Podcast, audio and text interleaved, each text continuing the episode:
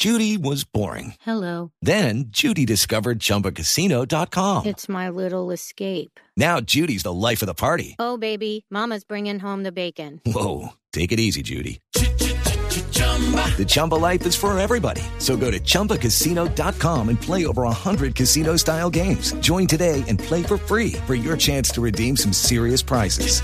chumba ChumbaCasino.com.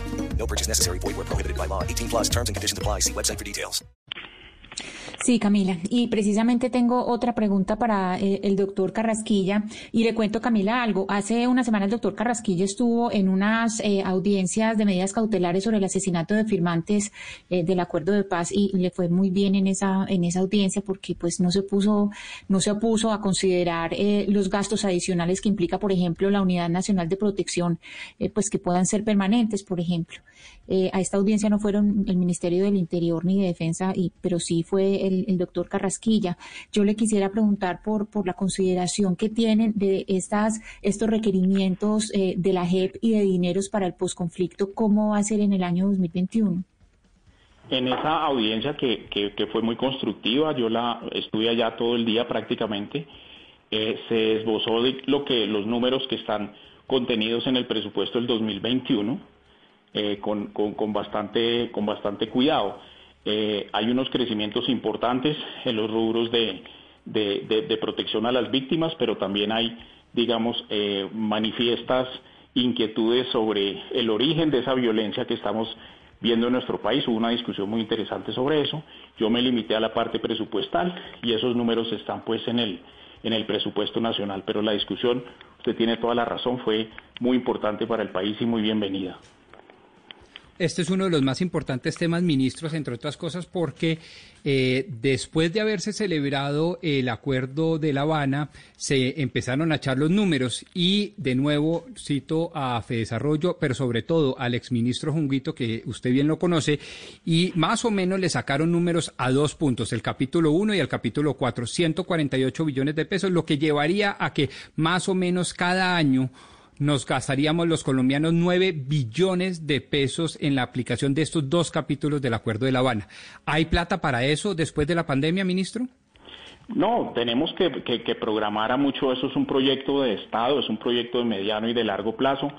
Eh, el respaldo presupuestal para, para, algo tan importante para esta sociedad, pues tiene que, que, tiene que darse en un entorno de largo plazo y no podemos hablar, digamos, en una anualidad específica eh, vamos a tener dificultades en algunas, posibilidades en otras, pero esto es un propósito de Estado y así tiene que ser.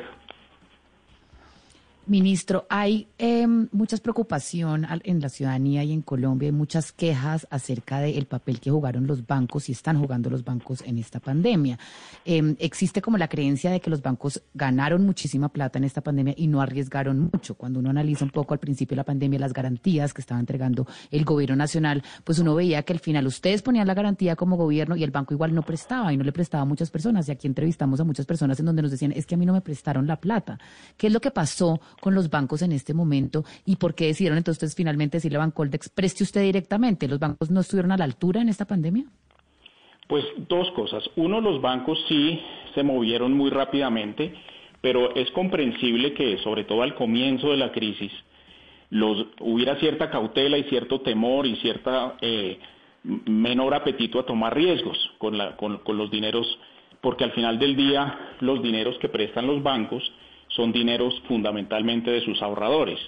Entonces, en un momento de tanta incertidumbre como lo fue marzo, abril, mayo, junio, y que apenas ahorita estamos empezando a salir, pues, pues es, es necesario entender que el Estado tenía que entrar a sustituir a la gente en ese apetito de riesgo. Eh, y por eso se crearon esas garantías. Las garantías pueden llegar a ser hasta por 40 billones de pesos, pero esas garantías, eh, a su vez, pues, tienen que ser demandadas por alguien.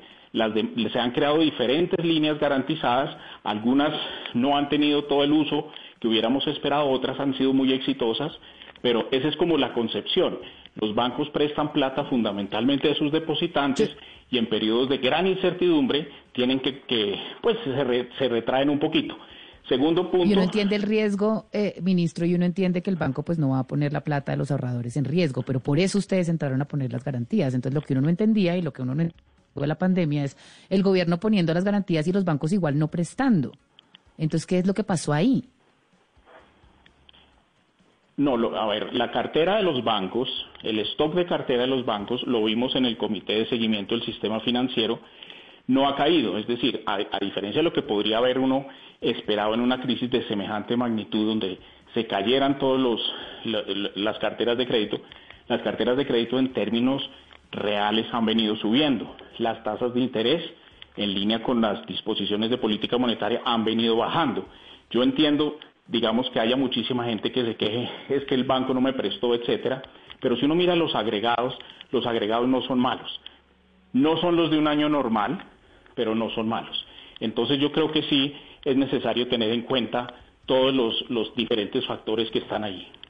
Ministro, ya para ir redondeando esta entrevista, tenemos claro que ustedes van a presentar una reforma tributaria el próximo año, en el primer semestre. No sabemos si será usted o será eh, su reemplazo en el Ministerio de Hacienda.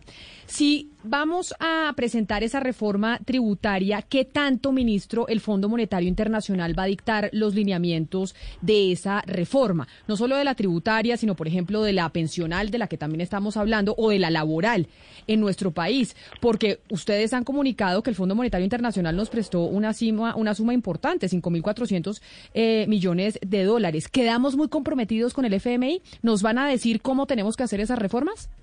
No, el, acuerdo con el, con el fondo es un acuerdo que viene del año 2009. Es una línea de crédito contingente, contingente justamente que pase algo tan grave como lo que ha pasado en este momento, que ponga en peligro la estabilidad eh, del país, la posibilidad de financiamiento de su balanza de pagos, eh, y, y esa es una línea que Colombia suscribió desde el año 2009. Se utilizó por primera vez en virtud del semejante tamaño de crisis pero los términos de esa línea están definidos desde el año 2009, no, son, no se imponen, digamos, en este momento. Y en segundo lugar, pues el fondo no, tiene, no tendrá nada que ver con el, con la caracterización de esas reformas. Pero, y entonces, ministro, otra pregunta que se hacen sobre todo la gente que está interesada en los mercados es cómo van a traer esa plata al país para que no se generen muchas presiones sobre el precio del dólar, que pues es la divisa eh, pues mundial. ¿Cómo van a traer ustedes esa plata a Colombia? esa, esa es una, una excelente eh, pregunta. Yo creo que hay que tener, primero que todo, cautela en el momento de entrar Segundo, en aras de, manejar justamente esa situación y en virtud de que el Banco de la República está interesado en aumentar su stock de reservas internacionales, pues llegamos a un acuerdo mediante el cual unos 1.500 millones de esos eh, los va a comprar directamente el banco para cumplir así su objetivo de tener más reservas internacionales y así suavizamos un poco el efecto sobre el mercado. Como usted se va para el Banco de la República, doctor Carrasquilla, le pregunto como ministro y como futuro director del banco, y es, ¿cuál sería una tasa adecuada de cambio en nuestro país para el dólar, precisamente por cuenta de esas presiones de las que estamos hablando cuando ingrese la plata de préstamo del FMI? Para usted, ¿cuál cree que sería una tasa de cambio aceptable y que le funcione a nuestra economía? Yo creo que la tasa que estamos observando eh, a pesar de toda esta volatilidad de los mercados internacionales, de toda la incertidumbre del COVID, de todos los problemas que hemos tenido con los términos de intercambio, con los precios de los, eh, del petróleo, etcétera, es una tasa de cambio que gracias a que está flotando, eh, me parece a mí que se ha mantenido en unos niveles razonables. Entonces yo lo que diría es, estos niveles que estamos observando, un rango de más 5% de esto, menos 5% de esto, es más que razonable y y me parece que ha funcionado muy bien el mercado cambiario. Yo le voy a hacer el resumen de esta entrevista y es, usted se va para el Banco de la República.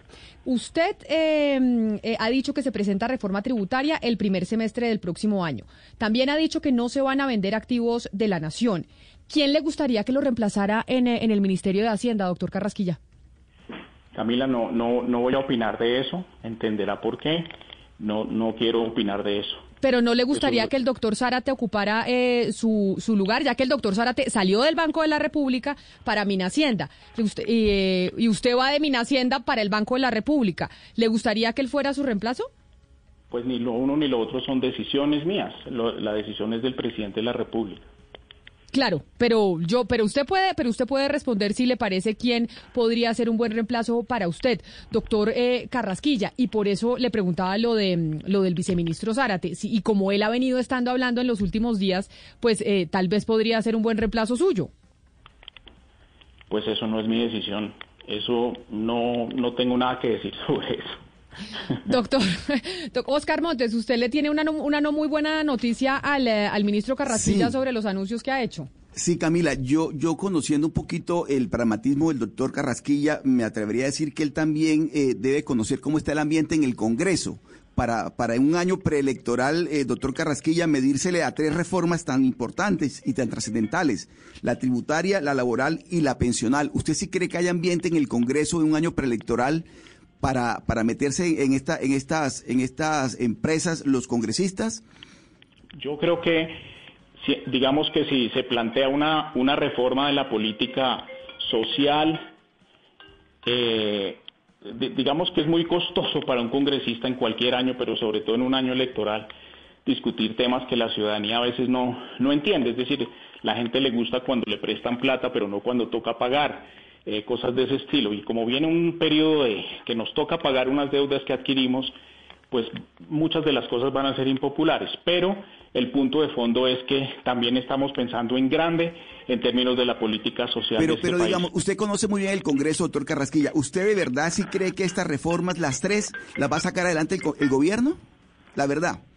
Yo creo que sí, por supuesto, si no, no trabajaría con tanto entusiasmo como trabajo. Y qué bueno que trabaje con tanto entusiasmo, doctor Carrasquilla. La última pregunta antes de que se vaya, porque ya le escuchamos el celular que le está sonando. ¿Usted es capaz de comprometerse y de garantizarle a los colombianos que su llegada al Banco de la República no va a implicar una falta de independencia de ese emisor, del órgano central de la economía de nuestro país? Que esa relación que, que muchos están temiendo de que usted directamente del gobierno pase al Banco de la República pueda ser contraproducente, ¿usted se compromete con que eso no será así? Esa no es mi decisión, Camila. Esa, esa, no, esa decisión no la tomo yo. Esa Pero en caso no de que usted llegue, pero si es su decisión saber que, que van a estar de manera independiente, en caso de que usted llegase a la, a, la, a la dirección del Banco de la República, usted se compromete con que ahí va a haber independencia y no vamos a tener un matrimonio nefasto que se intentó dividir precisamente entre gobierno y Banco Central. En ese, cuando llegue el caso, entonces hablamos. No, pero usted ten- tendría que... Haga de cuenta que le estamos haciendo una entrevista para el cargo. ¿Usted diría que sí o no? Diría que es insuficiente información. Estoy pensando en otros temas. Ministro de Hacienda Alberto Carrasquilla, mil gracias, mil gracias por haber aceptado esta gracias. entrevista. Con muchísimo gusto. Un abrazo grande, No. 12 del día, 59 minutos. Pues bueno, lo más probable es que el ministro Carrasquilla sí termine en el, en el Banco de la República y la gran pregunta es sobre la independencia entonces de ese ente emisor. Vamos a hacer una pausa y ya regresamos con Meridiano Blue que tiene muchas eh, noticias. A ustedes gracias por habernos enviado todas sus preguntas a nuestra línea de WhatsApp que ahí las tuvimos en cuenta como insumos precisamente para hacer esta entrevista. Nos vemos nuevamente el miércoles. Feliz Día de las Velitas. With Lucky you can get lucky just about anywhere. This is your captain speaking. Uh, we've got clear runway and the weather's fine, but we're just going to circle up here a while and uh, get lucky. No, no, nothing like that. It's just these cash prizes add up quick. So I suggest you sit back, keep your tray table upright, and start getting lucky. Play for free at LuckyLandSlots.com. Are you feeling lucky? No purchase necessary. Void where prohibited by law. 18 plus terms and conditions apply. See website for details.